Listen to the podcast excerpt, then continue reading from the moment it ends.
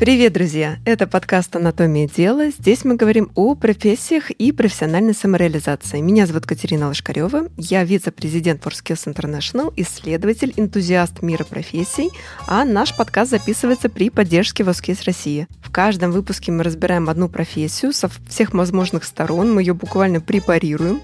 И сегодня мы поговорим о профессии историка. У нас в студии Тамара Эйдельман, историк, автор YouTube-канала «Уроки истории с Тамарой Тамары Идельман. А, Тамара, здравствуйте. Добрый день. Я сама, если честно, с работами Тамары познакомилась на одном из ресурсов, где я обычно слушаю аудиокниги, потому что когда я смотрела сериал а, «Молодой папа», мне стало интересно почитать про историю Ватикана, вообще про историю папства и всего, что с этим связано. И, к счастью, один из ресурсов, на котором я слушаю аудиокниги, в этой связи порекомендовал мне комментарий историка молодому папе на что моя реакция была, да, конечно, комментарий же историка, дайте, пожалуйста, два. Я послушала его, потом начала слушать другие записи Тамары, а потом нашла ее замечательный подкаст. И я уже, в общем, не смогла Тамара оторваться, да, потому что удивительным образом а, даже какие-то темы, которые вообще в школьном курсе истории мне казались совершенно скучными, вам удается подать совершенно какой-то новый, очень интересный призмой. И готовясь к нашему выпуску, я стала вообще размышлять о профессии историка, и в какой-то момент а, вот у меня возникло ощущение, что это практически все-таки такой же базовый э, must-have и такое же базовое образование для людей, которые, если так можно сказать, гуманитарии, да, или вовлечены в какую-то общественную деятельность, как вот математика для технарей. То есть это прям база, это основа, основа основ, откуда мы есть пошли. И в этой связи хотелось бы узнать, да, там, ваше мнение, вашу историю, как вы вообще попали в эту профессию. Ну, вы знаете, я думаю, во-первых, что история – это must-have не только для гуманитариев, так же, как и математика не только для технарей. Это, в общем, похожие науки, казалось бы. Казалось они, бы, да. да. Они такие разные. Но на самом деле эти обе науки, они развивают мозг, они развивают мышление. Потому что история – это не просто интересные истории. Хотя, конечно, это тоже очень важно. Но история – это я очень люблю говорить своим ученикам, что историк подобен Шерлоку Холмсу. То, что Точно. Что, да. делает, что делает Шерлок Холмс? Он собирает какие-то улики, которые другим ничего не говорят. Вот здесь какая-то крошечка, здесь след, здесь то, здесь все.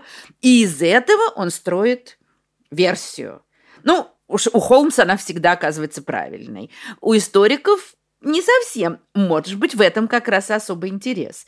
То есть историки же тоже, они, мы получаем какие-то остатки сведений о прошлом, и точно так же, как детективы, мы не знаем, кто из свидетелей врет, кто ошибается, кто спутал, у кого какие интересы, кто кого покрывает. Это все надо распутать.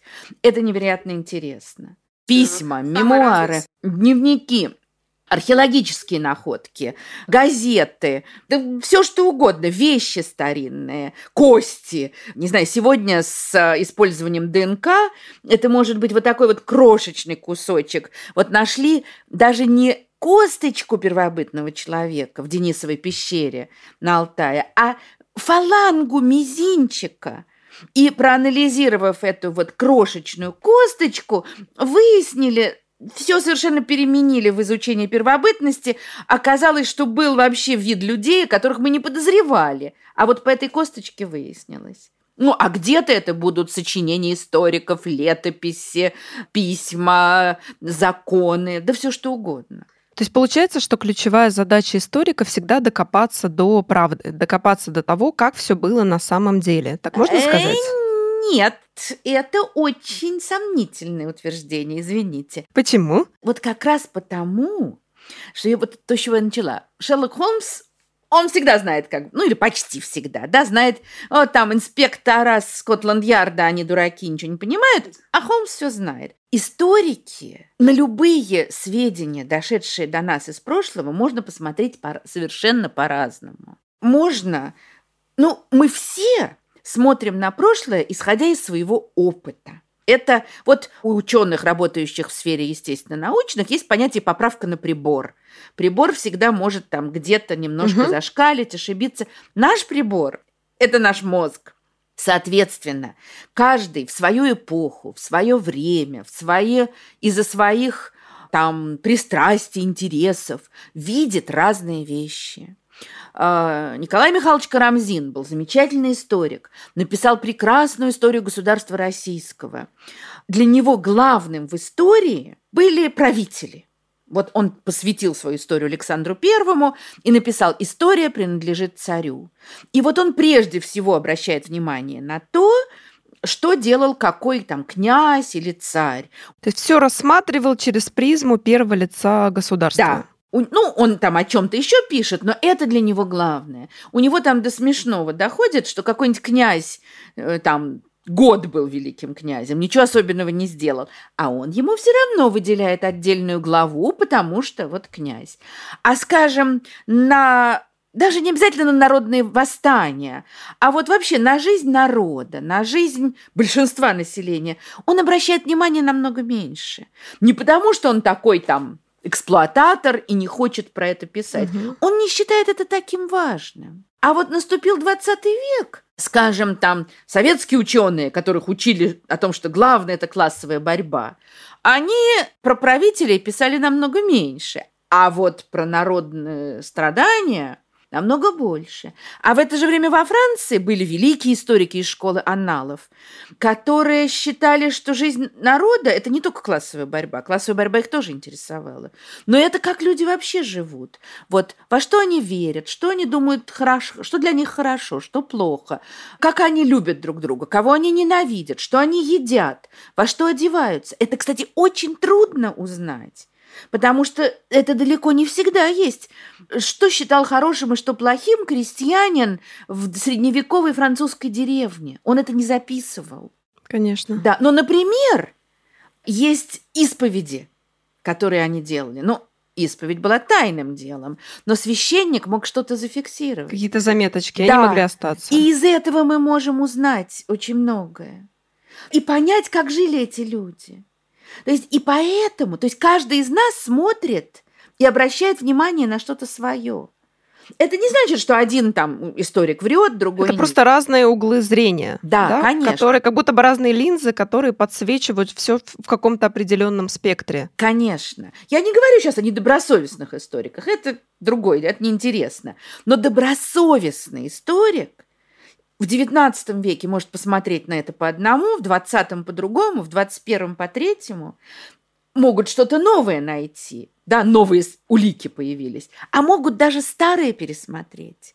И в этом интерес истории, что иногда из этого делаются выводы, а значит, мы ничего не знаем о прошлом. И появляются всякие жулики, которые говорят, что ну там все прошлое придумано, Дело не в этом. Дело не в этом, а в том, что мы знаем очень много очень разного. Да. И сделать правильные выводы да. на основе таких разных фактов, которые подсвечивают позиции и точки зрения самых разных людей, в том числе на одни и те же, получается, ситуации, это очень сложно. Но поэтому так важно показать объективно, да, как, Конечно. как, как это было. Ну, мы никогда не можем быть полностью объективными, но мы можем максимально обосновать свое мнение. И дальше, значит, кого-то историк может убедить своими доводами, и люди скажут, да, я верю, что было так. А кого-то, может быть, нет. А какой-то другой ученый скажет, я извините, а вот здесь вот у вас логика-то хромает. А вот и я знаю, еще вот я такой бы факт привел. И кого-то переубедит. В этом прелесть гуманитарных наук. Ну, получается, это такое упражнение всегда в критическом мышлении, с одной стороны, да, с другой стороны, неудивительно, что есть такое выражение, да, что Россия — это страна с непредсказуемым прошлым, потому что, видимо, в зависимости от задачи трактовка фактов может меняться. Да, конечно. Но вот здесь как раз должно быть очень четкое разделение. Трактовка фактов меняется, потому что ученый нашел что-то новое, переосмыслил, это его право. Или потому, что он хочет подлизаться к властям. Да, да? да и поступила задача, что вот эти плохие, а эти хорошие. Да. При Сталине вдруг велено было хвалить Ивана Грозного. Ну, потому что Сталин кровопийца, и Грозный ему казался таким же. И очень приличные ученые ну, трудно их осудить, естественно, в этих обстоятельствах. Они такое писали. Какие прогрессивные были опричники. Никто не говорил, что опричники там пытали людей, мучили, издевались. Нет, они боролись за укрепление власти, прогрессивное опричное войско.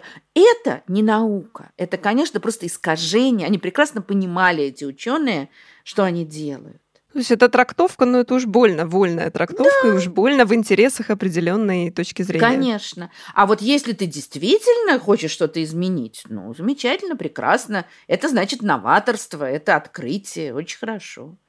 Супер, Тамара, тогда все-таки как вы пришли в профессию? Почему именно это дело? И были ли у вас в юности, в детстве сомнения? Была ли какая-то вторая опция? Если не историком, тогда? Вы знаете, да. Вообще изначально я в школе, как многие юные легкомысленные девицы, я хотела быть режиссером. То есть я теперь думаю, что, наверное, я хотела быть актрисой, но это как-то совсем страшно. Я очень любила театр, я решила, что я буду режиссером. Но режиссером после школы как-то не очень реально. Поэтому я пыталась поступить на театроведение и не поступила. И родители мои, разумные люди, сказали мне, получи гуманитарное образование, а дальше Собственно, я это вот говорю всегда своим ученикам. С гуманитарным образованием можно очень много чем заниматься. Можно заниматься наукой, а можно заниматься журналистикой, а можно заниматься бизнесом, политикой. Э, среди моих выпускников, которые закончили, скажем, исторический факультет, есть огромный раз, разброс того. И им вот эта их наука, их занятие историей, мозги развили, а это везде полезно. Ну, и так как у меня и мама, и папа были историками, то как-то это само собой разумелось, что я, конечно же, пойду на исторический факультет. Что я и сделала. И дальше, ну, я как-то, ну, значит, я изучала историческую науку. Ну, так, изучала, изучала, хорошо. Э, очень тоже по-прежнему много ходила в театр – и как-то особенно не задумывалась над тем, что будет дальше. А, сегодня это трудно себе представить, потому что у меня ощущение, что мои ученики чуть ли не с первого класса начинают думать о том, где они будут работать, сколько они будут зарабатывать. У меня как-то совершенно таких мыслей не было. И когда я закончила четвертый курс, то ну, я считаю, что произошла просто какая-то мистическая история. К моим родителям, к папе моему приехала в гости некая женщина. Я уже много раз эту историю рассказывала, и у меня все такая надежда, что, может быть, она найдется. Потому что я даже, к сожалению, я не помню даже, как ее зовут. Может быть, она нас услышит. Да, я бы очень этого хотела, я безумно ей благодарна. У меня ощущение, что что-то вроде Попова, какая-то такая простая была фамилия. Не помню, как ее зовут даже. По-моему, она работала на радио. Какие-то у нее были дела. И она приехала к нам на дачу. И мы, ну, там что-то, о чем-то она разговаривала с папой. Потом мы гуляли все. Я даже помню это место, вот где мы проходим. И она мне говорит, а где ты учишься? В университете. На каком курсе? Закончила четвертый. И дальше она, как само собой разумеющееся, говорит, ну, ты, конечно, в школе не хотела бы работать.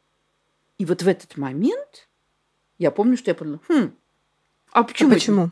А может, и хотела бы.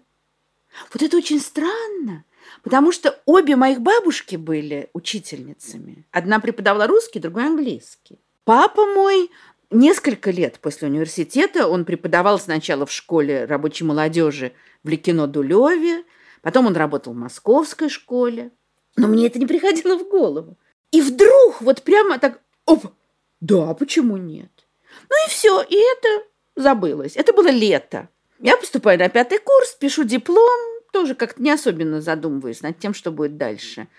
И в январе пятого курса эта же женщина звонит и говорит, вот тут в одной школе заболела учительница и ищут замену.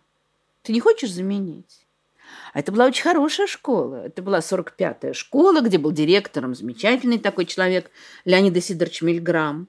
Ну, сейчас он уже, к сожалению, конечно, умер давно, но все равно это очень интересная школа и сейчас. Я говорю, «Ну, давайте я попробую. И я вышла на замену, и два с половиной месяца я там работала. Ну, конечно, чуть не умерла, потому что сначала мне дали все, эти, все часы этой болевшей учительницы, у них было много. Потом все-таки поняли, что я помру и уменьшили. И это было страшно тяжело.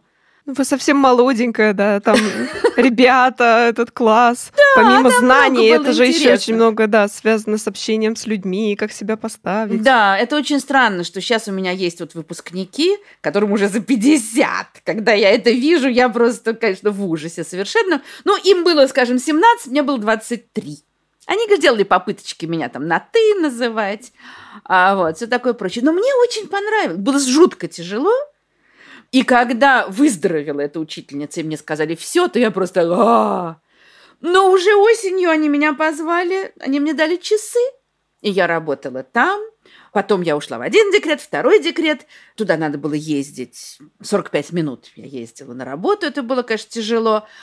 И оказалось, что совсем рядом со мной находится другая замечательная школа, школа 67, собственно, в которой я и работаю с 86 -го года. Мне, конечно, очень повезло. 34 года вы работаете в одной школе. Да. Мне очень повезло, потому что э, и 45-я была хорошая, и 67-я замечательная. Потому что я знаю разных людей, которые, ну, некоторые, кстати, даже вдохновленные моим примером, шли в школу, попадали ну, какой-то неприятной администрации, где было тяжело, и уходили. Я всегда пользовалась поддержкой администрации и очень им благодарна за это. Ну и вот, и все. И так и оказалось, что мне это ужасно нравится делать. А вы в себе следили вот этот момент, когда а, вот эти мечты о том, чтобы стать актрисой или режиссером, а, сменились на осознанное понимание того, что история преподавание истории, там, изучение истории, это теперь ваше основное занятие, это ваше дело на всю жизнь, и вы хотите ему себя посвятить. Помните вот этот момент а, сдвижки, когда вы осознали, что вот эти все-таки мечты об актерстве это были все-таки такое детское увлечение, а вот это ваше настоящее дело? Вы знаете, где-то даже уже в университете, вот я сказала, я продолжала ходить в театр, я ужасно любила театр на Таганке, там беспрерывно мы бегали в театр, в кино, но мне уже как-то было понятно, я просто уже об этом перестала думать, о том, что это будет моя профессия. Это как-то отпало Я почему на этом акцентирую внимание, потому что мне кажется, вот именно особенно с актерской сферой, да, зачастую у очень многих молодых людей связаны определенные фантазии, образы, да, потому что это на виду, потому что все смотрят кино, тем более сейчас, ну тогда были театры, да, больше сейчас кино, сериалы. У этой профессии все равно есть некоторый романтический флер, и наверняка, но особенно многим девочкам, да и мальчикам тоже, да, хочется вот к этому приобщиться, отсюда эти желания, и вот понять вот эту разницу, когда, ну вот не как в той шутке, да, когда что гладильная доска — это э, доска для серфинга, да, которая в какой-то момент нашла нормальную работу. Угу. Вот. А что это не отказ от мечты, а на самом деле приход к более м, такому подлинному, настоящему себе, который осознал свое призвание и нашел дело, в котором он будет действительно востребован, успешен, а самое главное, от которого он будет получать удовольствие. Потому что когда слушаешь ваши лекции, да, с вами общаешься, сразу понятно, что вы любите то, что вы делаете. Да. Вы знаете, это для меня важнейшая вещь. Я вот совершенно не могу себе представить, как можно заниматься тем, что тебе не нравится. Ну, я, э, не знаю, у меня там достаточно сильно развито чувство долга. И если там что-то надо, ну, я там, я не люблю проверять тетради, но приходится. Но вот ко мне приходят мои выпускники иногда, и вот он приезжает на роскошной машине из своего особняка, там рассказывает про свои, а потом говорит, как я ненавижу свою работу. И мне это кажется диким. Потому что ты просыпаешься в своем особняке, вернувшись, там, не знаю, с Канар, да, садишься на свой Мерседес, и дальше ты едешь на работу, где ты проводишь огромную часть жизни. Как это можно ненавидеть? Я, это, по-моему, это лучше повеситься.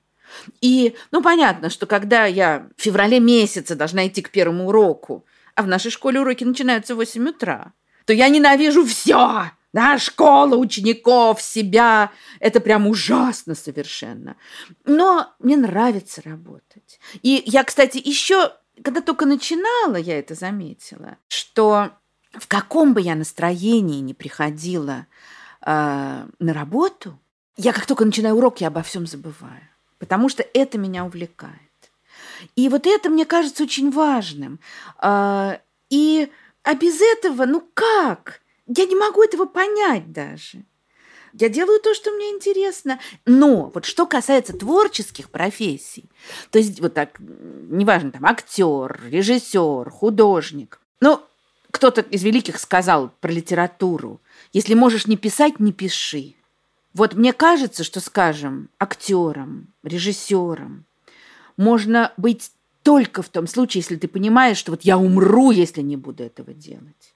Вот иначе, ну, это такая тяжкая жизнь. Это такое, это так кажется, что это все гламур, слава. Это тяжелая работа, которая далеко не у всех приводит к славе, да?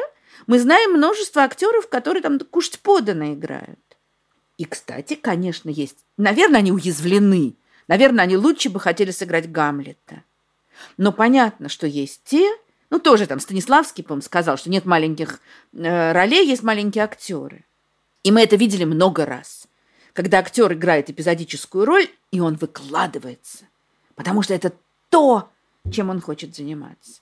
А если ты просто думаешь там про славу, огни рампы, Оскара и так далее, э, скорее всего, ничего хорошего не получится. Вы сделали оговорку, что вы сама не ученая, вы в основном преподаватель. Еще я бы сказала, что вы ведете все-таки достаточно яркую просветительскую деятельность, то есть вы показываете эм, людям, которые, может быть, с историей последний раз сталкивались только в школе, да, разные, э, скажем так, взгляд историка на самые разные проблемы и вопросы. Но наверняка у вас есть друзья, коллеги, с кем-то вы учились вместе, кто выбрали научный трек, да, или там историографией Конечно. занимаются и так далее. Правильно ли я понимаю, что вот в этом, скажем так, русле профессии может быть в том числе и какие-то командировки, экспедиции, раскопки, не знаю, или это все такая фантазия и тоже образ? Это не фантазия, это зависит от того, чем человек занимается.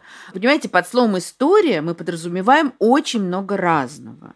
Потому что, например, ну, если мы говорим о раскопках и экспедициях, это прежде всего ассоциируется с археологией, конечно. Угу. Хотя на самом деле бывают экспедиции этнографические, когда, например, едут, ну, куда-нибудь там в деревню на север и записывают диалект, это больше филология, но тут может быть такой, описывают жизнь людей. Есть антропология, когда едут в какую-нибудь совершенно другую страну, ну, обычно, конечно, какую-нибудь там африканскую, азиатскую, и описывают жизнь людей там. Это тоже все очень интересно. С другой стороны, надо понять такую вещь скажем, археология окружена романтическим флером. Ну вот приехал в экспедицию у костра, под гитару, песни, а потом будут потрясающие находки. Ну, во-первых, потрясающие находки не всегда. Да, а иногда это просто вот в грязи копаться. И археологи, конечно, на самом деле, они не проводят всю свою жизнь, распевая песни у костра, потому что несколько месяцев длится сезон – а потом надо обрабатывать эти твои находки. Надо их обдумывать. И поэтому это тоже очень много такой вот именно аналитической работы. Это один вариант. Если мы говорим об историках, ну, уже связанных, скажем так, с менее древними периодами, там, где есть письменные источники, они тоже проводят, ну, скажем так, свои раскопки, но только совсем другие. Есть архивы, где хранятся документы былых времен. Это очень тоже непросто. Ну, там, скажем, вот я знаю, что в Швеции все архивы уже оцифрованы и выложены в интернет. В нашей стране, может быть, вы удивитесь, но это, это не, не так. так. Нет. И огромное количество разных архивов. Вот мой отец очень хорошо понимал, как работать в архивах. Это была одна из его таких сильных сторон. Потому что архивов много. Понимаете, что, смотря что нам надо. Нам нужны деловые документы. Это в одном месте. Надо понять, вот из какого учреждения, куда эти документы сдавались. Или нам нужны письма какого-то человека. Значит, надо понять, а где может быть его личный архив? Ну, есть, скажем, у нас Центральный архив литературы и искусства. Это одно. А если это не знаменитый человек? Это очень сложно, это тоже такая прямо детективная Это работа. очень сложно. По вашему описанию это требует какой-то нереальной совершенно методичности, структурированности, дотошности в лучшем смысле этого слова. Да. Вот я бы При этом не аналитического мозга. Еще надо уметь читать почерк, А если это, например, 17 век? Я помню, как мы рыдали в университете, когда у нас нам надо было сдавать зачет по Господи, даже забыла, как эта дисциплина называлась, текстология. Надо было вот читать тексты разных эпох. Вот в Древней Руси аккуратненько так буковки выписывали, а 17 век – это вообще невозможно ничего прочесть. А ученые должны это делать. Понять, кто это пишет, кому, далеко не всегда это ясно. Это очень захватывающая деятельность, но невероятно тяжелая. Дальше есть книги. Грубо говоря, например, это то, что уже писали до тебя. Ты должен все это тоже исследовать. Но сегодня, конечно, многие книги есть в интернете, но далеко не все. Есть там, скажем, э, интернет-библиотеки, не такие вот просто для любителей, а научные. Для профессионалов. Да, но все равно очень, значит, надо или в интернете, или идти в библиотеку, изучать все то, что написано до тебя, чтобы просто не сесть в лужу, да, чтобы ты не открыл велосипед. То есть это требует еще вот этой огромной подготовки. Ну, а дальше в какой-то момент тебе надо все это обобщить, тебе надо написать. Собственно говоря, вот, а что ты открыл? Это может быть какое-то совсем маленькое открытие. Ну, опять я возвращаюсь к тому, что историк – это детектив. Это детектив. Да. Вот я очень часто читаю лекции о загадках истории. Ну, и чего все ждут? Тайна гробницы Тутанхамона. Да? Или там какое-нибудь загадочное убийство. Где находятся клады? Понятно, это всем интересно, действительно. Но на самом-то деле история вся состоит из загадок. Вот ты берешь в руку текст – он тебе уже дает загадку. Кто его написал, зачем. И главное, какой вывод из этого мы можем сделать. Вот у меня есть друг, замечательный историк, доктор исторических наук, специалист по экономической истории России конца 19-го, начала 20 века. Ну, честно скажу, что меня не очень волнует эта тема. Я могу там провести урок по ней, ну, не так, чтобы я прям ночами не спала, размышляя об этом. И он мне звонит и говорит, ты представляешь, я такое открыл. Я говорю, что такое? Ты знаешь, как много было у крестьян в начале 20 века сберегательных книжек? Я говорю, не. Ага, ну очень интересно. А дальше он мне начинает объяснять. И вдруг я понимаю, что это действительно потрясающее открытие, потому что мы привыкли к тому, что крестьяне, они нищие, э, там, не знаю, голодные, у них только вот они землю пашут. Если у тебя есть сберкнижка, это значит, у тебя уже есть сбережения. Ты их зачем-то откладываешь, ты потом куда-то их вложишь. У тебя есть базовая финансовая грамотность того времени. да, минимум. да. То есть ты совсем не какой-то вот глухой, ничего не понимающий старик, как нам часто это изображают. Это совершенно другой взгляд на весь мир начала 20 века. Вот из одной, одной такой детали, которая для меня бы показалась, ну, так, ничего особенного. Поэтому в истории можно удивительные вещи найти в самых разных областях. Какие бы вы тогда назвали пять основных качеств э, человека, который для себя решает, что он бы хотел э, стать историком, связать свою жизнь с этой профессией? Наверное, так. Ну, для начала честность. Это любому ученому, ну, это любому человеку необходимо, но речь идет о научной честности. Вот о том, с чего мы начали. То есть, чтобы ты не передергивал, а э, не навязывал свои взгляды текстом, чтобы ты, или там, ну, материалу, чтобы ты шел за ним. Это честность. Отсюда вытекает смелость, потому что иногда историк приходит к совершенно неожиданным выводом. Они могут его самого шокировать. Они могут шокировать окружающих. Они могут шокировать власти.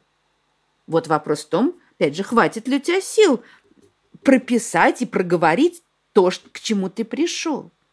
Конечно, э, историку необходима общая культура. Он должен много знать, далеко не только то, что связано с его непосредственным делом. Козьма Прутков сказал, специалист подобен флюсу. Вот флюс, который щека раздувается. А вот это неправильно. Конечно, человек должен быть специалистом в своей области. Это ясно. И там больше всего знать. Но чем больше историк знает, это особенность, конечно, гуманитарных наук прежде всего, чем больше историк знает из других эпох, из литературы, из культуры, истории искусства, тем лучше ему. У меня опять пример моего отца, который жил историей и который занимался историей XIX века. Но он знал про Древний Рим, про Египет, про Средние века, про Древнюю Русь. Из него это прям вот сыпалось, лилось. И это, конечно, ему помогало. Не то, что он там, да, пишет про декабристов, а думает в это время про Древний Египет. Но это та база, на которой историку лучше, ты шире, у тебя мозги лучше работают. Ну да, потому что одно дело, когда ты, например, там, не знаю, изучаешь протестное настроение в одном контексте взятом, конкретно взятом историческом контексте, и другое дело, когда у тебя тут же на подкорке возникает еще, ну, если так можно сказать, ну, там, схожий сюжет или процессы, которые к ним приводили, еще из десяти эпох, которые, конечно, не связаны напрямую, но, безусловно, влияют так или иначе на наше восприятие событий и так далее. Ты не должен проводить железные параллели. Ну, так любят иногда, да? Вот там люди 1917 года очень любили сравнивать себя с Великой Французской революцией. И они все время смотрели, а кто из нас кто? Но это слишком примитивно. Но, конечно, знание вот о других эпохах. У меня дочка изучала в университете историю Индии. И она занималась там, Индией 19-20 века. Но, естественно, она должна была учить древность тоже. И точно так же, как, скажем, те, кто изучает историю Европы или историю России, начинают обязательно изучать латынь. Ну, как такую основу тоже гуманитарной культуры. А ну, она училась в Институте стран Азии и Африки в университете. Там они учили санскрит – ужасно трудный язык. Один из самых сложных вообще древних языков. И она была в ярости, она кричала, почему я должна это учить? Какие-то ужасные вещи. Я очень много интересного из ее этих криков возмущенных узнала. А я ей говорила в ответ – к ее, конечно, ужасной ярости. Даже дворник, который знает санскрит, лучше дворника, который его не знает. Ну, мне на это кто-то там возражал, что наоборот, дворник будет тогда размышлять, и хуже будет мести двор. Но на самом деле, если у тебя есть вот эта база, то ты все будешь делать лучше. И поэтому следующее, конечно, качество – это не только знание по истории, это вообще общая культура. И, конечно, еще одна э, важнее, вот пятая, но, наверное, может быть, первая – это способность к аналитическому мышлению к рассуждению. Иначе ты будешь просто ну, есть такие ученые в любой науке. Пересказывать, по сути, да, не знаю, ты прочитал это в одной книжке, пересказал это на лекции, в общем, все то же самое. Да, и даже если ты нашел что-то, ты сообщаешь, было то-то, было то-то, было то-то. И что? Вот как с этими сберкнижками. Просто факт, он мне был бы совершенно неинтересен. А когда из него уже делаются выводы, когда он ставится в контекст, это совершенно другое что-то. Ну и мне кажется, однозначно качество, которое вы так ярко описали, оно не было названо, но оно просто очень выпукло прозвучало, да, это то, что curiosity, да, любознательность. Потому что если тебе не интересно, в принципе, в этом во всем копаться и задавать себе эти вопросы, то, видимо, будет вообще отсутствовать первичная мотивация вообще этим заниматься. Ну, потому что тогда Конечно. зачем? Если не интересно. Без любознательности что за жизнь вообще? Конечно. А давайте тогда поговорим все-таки про качество наработки, знания, вот это критическое мышление историка как база для других профессий на примере ваших учеников, потому что вы сказали, что часть из них там пошла в бизнес, там в политику, в журналистику и так далее. И, безусловно, им это дало, ну, как минимум, вот этот навык критического мышления и аналитического восприятия, с одной стороны, самых разных фактов, с другой стороны, понимание именно исторической сложности разных процессов, да. Но как вот вы сами оцениваете, насколько, если сейчас посмотреть для молодых ребят, которые вот выбирают профессию. Во-первых, порекомендовали бы вы а, идти учиться на историка, на учителя истории вот сейчас ребятам, которым сейчас 16-17. А в каком контексте вы бы порекомендовали получить историческое образование, но как основа или как дополнение к другим занятиям? Вы знаете, мне кажется вообще не очень правильным, я все время это говорю своим ученикам, мне кажется не очень правильным там в 16-17 лет сидеть и думать, а кем я буду работать.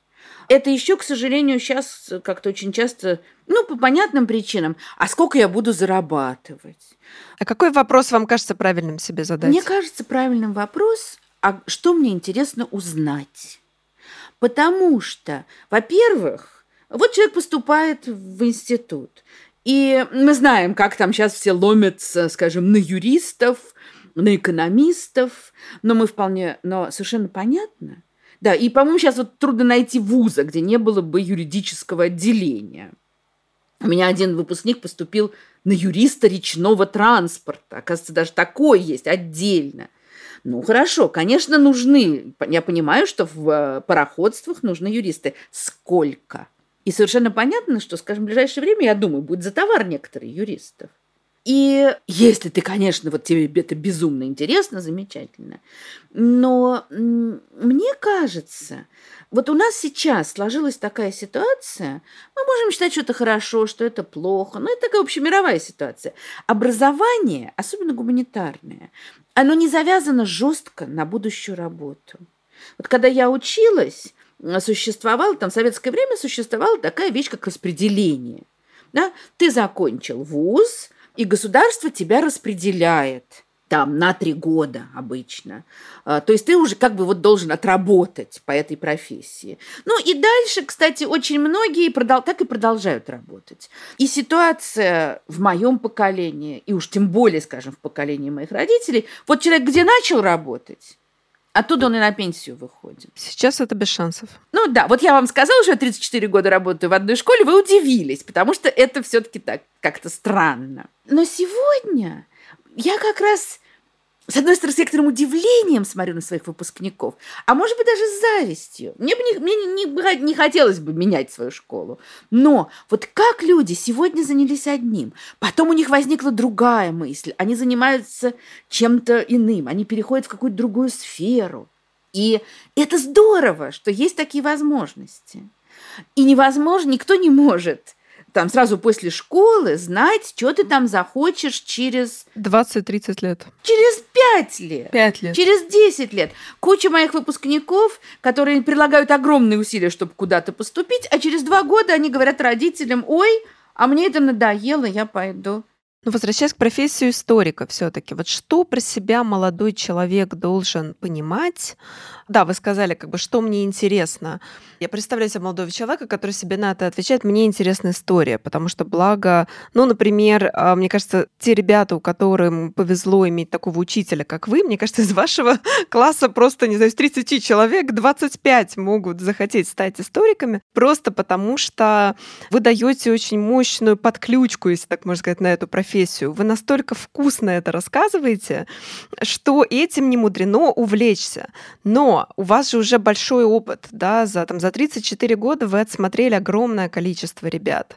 А, наверняка с, несколько, со многими из них поддерживали контакты после, да, когда они самыми разными профессиональными там, тропами двигались.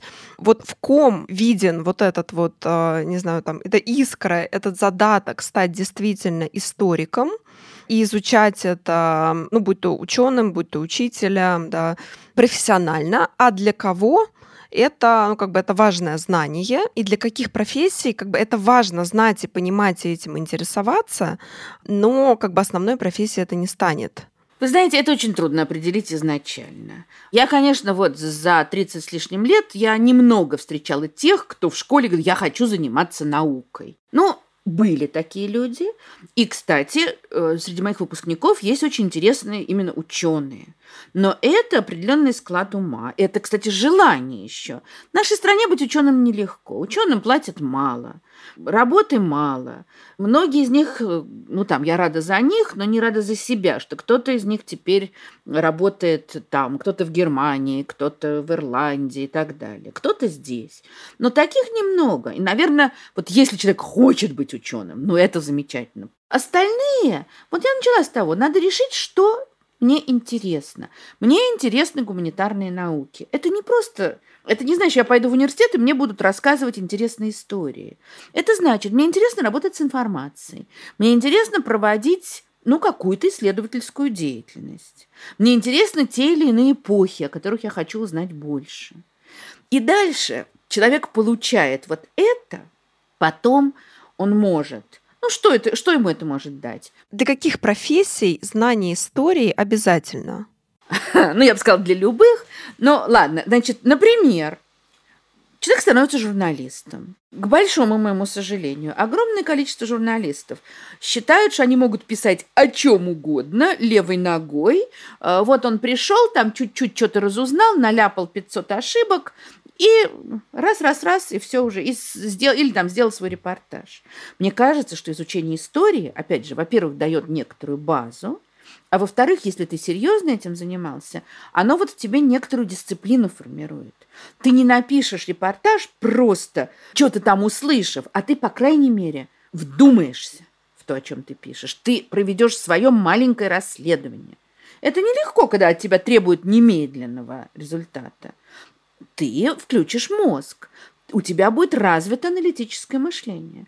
Другая вещь, которой учат, конечно, такое вот то, что называется фундаментальное гуманитарное образование, это писать.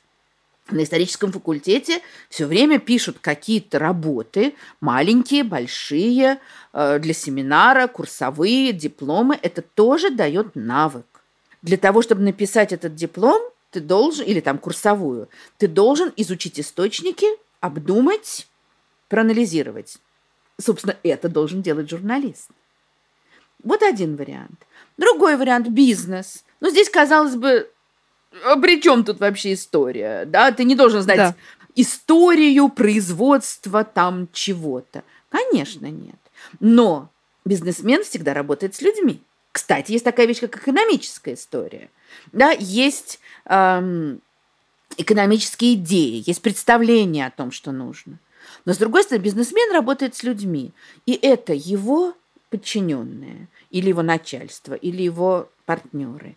Это те, для кого он работает. Да? Маркетинг. Эм, это то, зачем он работает. Просто денег заработать или еще зачем-то. Вот эти, этот очень важный вопрос. И на это тоже дает ответ гуманитарные науки. Для чего я это делаю? Просто нахапать побольше. Есть огромное количество там социальных предпринимателей, да, которые там, скажем, помогают людям, социально ответственных, которые э, стараются, чтобы их бизнес там приносил пользу, каким бы он ни был, не загрязнял окружающую среду. Это, казалось бы, далеко от истории, но это все в сфере гуманитарного знания. А для политиков и государственных деятелей? Политика. Ну, для начала политик должен знать, знать историю своего государства и других. Понимаете, есть там с древности, с Древнего Рима идет слова о том, что история – это учительница жизни. И это часто воспринимают слишком примитивно. Ага, вот 200 лет назад был там царь, который пошел туда и сюда. Поэтому я сегодня буду делать... Ну так это слишком просто. Потому что время изменилось. Потому что страна другая. Потому что условия другие. В истории нельзя найти вот таких прямых ответов. Это история, это не футурология. Я когда-то прилетела в Америку и стою на паспортном контроле. И пограничник меня спрашивает, чем вы занимаетесь в Москве? Я говорю, я учитель. Что вы преподаете? Историю. Ах, вы историк, говорит он. Ну скажите, будет война между нашими странами? То есть он считает, что я как историк могу предсказывать. Это неправильно. Но история, она показывает какие-то структуры, существующие в человеческой жизни, какие-то закономерности. Они не обязательно сработают точно так же. Ну, по крайней мере, ты будешь знать, да, что, например, на такие-то грабли уже много раз наступали. Да, и ты обдумаешь, что тебе делать в этих обстоятельствах. Это не значит, что ты обязан поступать как римский император. Но учти чужой опыт. И история рассказывает тебе об особенностях твоей страны, ее истории, его ее прошлого, других стран. И это очень важно. И для политика, мне кажется, это замечательная образования. И завершающий, наверное, вопрос про а, будущее этой профессии, к чему все идет. Вы сегодня неоднократно упоминали, что на самом деле почему люди вынуждены так часто менять в современном мире занятия, сферы деятельности, получать новые навыки, почему на самом деле у ваших учеников уже совсем немного шансов 34 года да, проработать э, так же, как вы, в одной школе, даже если звезды очень сильно сложатся и будут чудесные отношения с коллегами и так далее, просто потому что все меняется очень быстро. Не только технологии, но и общественный процесс, процессы, сложность растет. В этой связи, как вам кажется, а профессия историка через 10 лет, там, 15 лет, она будет выглядеть так же, как сейчас? Или, например, те же самые современные технологии, не знаю, распознавание древних текстов, лазеры, сканеры. А может быть, это вообще не с технологиями связано. Но так ли она будет выглядеть в некотором обозримом будущем, по вашему ощущению? Или есть а, процессы, которые на занятие историей тоже влияют, и через какое-то время она будет выглядеть совсем по-другому? Мир меняется с невероятной скоростью. Мы сегодня имеем доступ к гигантскому объему информации, о котором раньше вообще можно было только мечтать. С другой стороны, у нас есть проблема там, постправды, возможности фальсификаций. Здесь, кстати, роль историка возрастает, потому что, собственно, его задача вот выяснять, где фальсификация, одна из его задач, где фальсификация, где нет. История, как мне кажется, как и все науки, будет развиваться по пути сотрудничества с другими дисциплинами. Вот я уже говорила, как много, например, генетика дает, особенно изучению древних эпох, когда нет или мало письменных источников. Есть совершенно фантастические открытия, которые совершаются на перекрещивании там, истории, археологии и генетики, биологии. Есть, конечно, невероятное количество разных технических усовершенствований. Некоторое время назад в Англии каким-то там геологическим прибором просветили землю, и под землей нашли остатки целого замка. То есть, ну, понятно, что, очевидно, он был разрушен, о нем вообще забыли. А вот, значит, геология помогла его найти.